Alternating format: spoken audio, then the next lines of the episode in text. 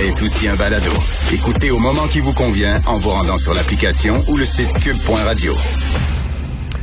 Alors, la situation euh, à Paris, en France, est tellement euh, grave qu'on impose maintenant le port du masque à l'extérieur dans certains quartiers de Paris. Nous allons en parler avec euh, l'excellente journaliste Rachel Binas. C'est une journaliste indépendante. On peut la lire un peu partout dans Marianne, dans l'Express. On peut la voir à la télévision française. Elle connaît très bien le Québec. Elle parle d'ailleurs souvent du Québec. Bonjour, Rachel. Bonjour. Avant de parler du masque et de la COVID, j'aimerais revenir là, parce que Rachel, tu euh, interviens régulièrement sur les ondes de LCI, qui est une station euh, d'information continue en France, qui est l'équivalent de RDI ou de LCN ici au Québec. Et Rachel, tu, es revenu sur cette liste de dénonciations qui circulait cet été au Québec, où il y avait les noms de quoi près de 800 euh, personnes qui avaient été soupçonnées d'agression sexuelle. Tu en as parlé sur les ondes France. Qu'est-ce que tu en penses? Mais c'est quelque chose, c'est quelque chose qui nous fait peur, euh, qui existe également, mais dans une moindre mesure en France. Hein. On a, on a importé cette espèce d'hygiénisme des relations sociales, des relations humaines, et notamment des, des rapports hommes-femmes. C'est extrêmement inquiétant parce que, parce qu'en fait, on oublie, enfin, on, décide d'oublier complètement la, la présomption d'innocence, Ben oui. et on décide de remplacer euh, les, les tribunaux, la justice, par le tribunal médiatique, euh, ce qui est, ce qui paraît assez incroyable quand on évolue dans une dans une démocratie euh, éclairée, si je puis dire. Mais ça commence aussi en France, ce genre de dénonciation-là, avec le mouvement Balance ton port, entre autres.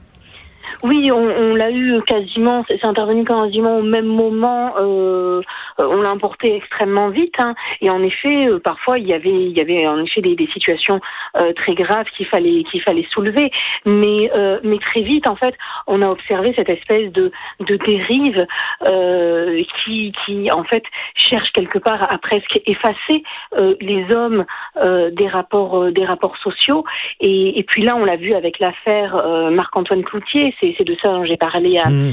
à la télévision française, c'est que désormais demander le consentement était une marque d'inconduite. Et, et ça c'est extrêmement grave parce qu'on peut se demander mais quel est l'agenda, quel est l'objectif en fait de ces de ces néo-féministes? Euh, Qu'est-ce qu'il faut faire euh, pour bien faire? Et bien quelque part en fait il ne faut presque rien faire et peut-être même ne plus exister. Et euh, d'ailleurs, ça frappe, ça frappe beaucoup les Français, là, ce genre de, de, de dénonciation-là, ce genre de guerre euh, larvée entre les sexes, parce que en France, le jeu de séduction entre les hommes et les femmes existe encore. Il est pratiqué régulièrement. Moi, ça me frappe à tout coup lorsque je vais à Paris et je marche sur les trottoirs et je vois une jolie femme, je lui souris, elle me sourit euh, et on passe et bon Dieu que c'est agréable et ça existe encore. C'est un des seuls endroits encore où ce jeu-là est permis. Oui, alors, je pense que ça existe encore dans, aussi dans les pays latins, Oui. en Italie, en Espagne, etc. Et, et c'est vrai qu'en France, on a une tradition, c'est celle de la galanterie. Euh, les- le rapport de séduction homme-femme n'est pas considéré comme un comme un mal en soi. Ensuite, bien sûr, ça dépend comment il s'exerce. Hein, tout n'est pas acceptable. Euh, il faut être il faut être deux. Mais, mais c'est quelque chose euh, à, laquelle on est extrêmement attaché. Et je crois, euh, sans sans faire d'abus, que la majorité des Français le sont. Euh, c'est quelque chose qui définit vraiment nos, nos rapports, euh, nos rapports sociaux, euh, les rapports hommes-femmes. Euh, ben, un compliment n'est pas perçu comme une agression, euh, ni par la morale, ni par le droit. Et c'est quelque chose sur lequel il faut vraiment euh, insister. C'est-à-dire qu'il y a des choses qui ne sont pas répréhensibles, ni juridiquement, ni moralement, et il faut qu'elles le restent. Et je vais revenir là, sur la COVID et sur le masque. Ici au Québec, tu le sais certainement, Rachel, euh, il y a vraiment un mouvement anti-masque qui est très euh, complotiste, qui est très dans, dans les théories du complot. Euh, c'est des gens qui, bon, et qui affirment que on veut imposer le masque et le vaccin parce que c'est Bill Gates qui veut nous euh, implanter des puces sous la peau pour euh, suivre nos, nos allées et venues, etc. Est-ce que ce mouvement-là est très important en France? Il est alors je ne sais pas si, dans quelle mesure il est très important, mais il existe et euh, il paraît même être croissant. Il paraît croissant en France, notamment depuis, enfin depuis le moment où on a décidé de le rendre obligatoire à l'extérieur, ce qui est un sujet assez polémique hein, en France sur le, cette obligation de porter le masque à l'extérieur, bien que aucun foyer jusqu'alors ne s'est déclenché à l'extérieur. Et en effet, on observe ces, ces thèses croissantes euh, euh, complotistes euh, autour alors, de l'utilisation du masque, d'un hypothétique vaccin, d'une puce qui serait qui s'infiltrerait dans le vaccin. du concours des laboratoires, etc. Et ça, c'est quelque chose, en effet, qui prend de plus en plus d'ampleur et qui inquiète. Tout à fait. Alors, c'est quoi le, masque à l'extérieur? C'est dans, c'est dans quel quartier? Est-ce que c'est dans Paris au complet ou quoi? Ah, ah, alors c'est là, c'est là qu'on on, frise avec le, ridicule. Hein. Euh, alors c'est dans seulement dans, dans certains quartiers, certaines rues de Paris, et j'irai même plus loin.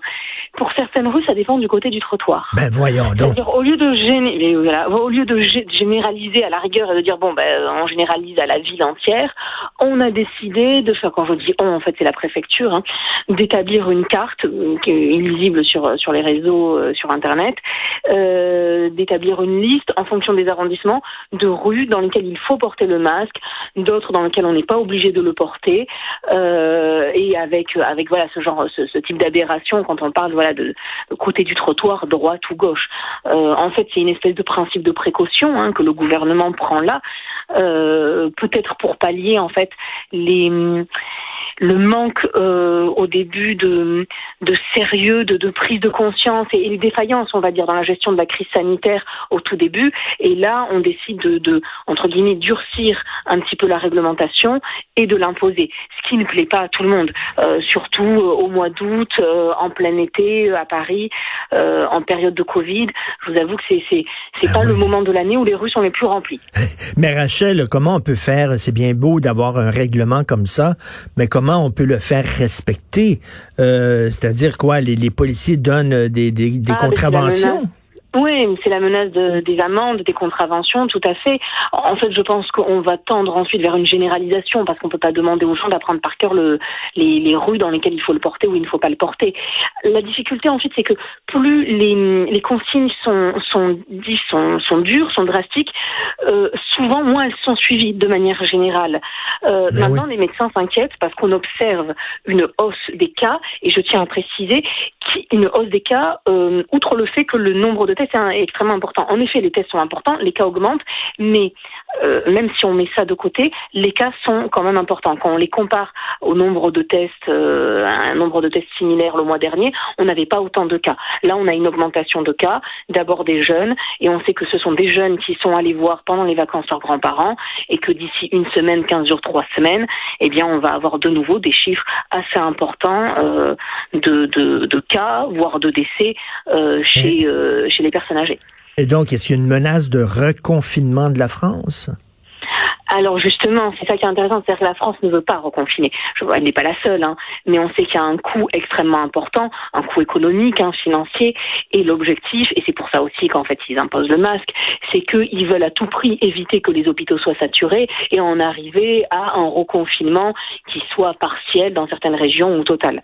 Mais euh, mais, c'est vrai que c'est des messages qui sont très difficiles à, faire passer parce que parce que nous on, observe et je pense que vous aussi euh, de l'autre côté de l'Atlantique une espèce de, crise de la rationalité, c'est-à-dire que les gens n'acceptent pas l'idée qu'on ne puisse pas nous fournir une solution immédiate.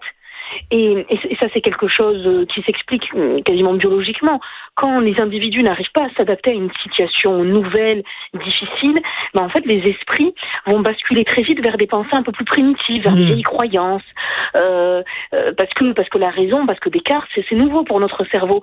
Donc, on va se rattacher, voilà, à des à des pensées un peu plus un peu plus simplistes, euh, jusqu'à même se dire quelque part que tout ça est faux et que quelqu'un derrière tire les ficelles, que ça n'existe pas parce que c'est extrêmement rassurant. Et Rachel, je devais aller à Paris cet été, donc évidemment, j'ai pas pu y aller. Et j'ai vu la page couverture d'un magazine que j'aime bien, Causeur, euh, qui disait enfin, euh, les touristes ne sont pas venus, euh, nous avons retrouvé notre Paris, nous sommes entre nous.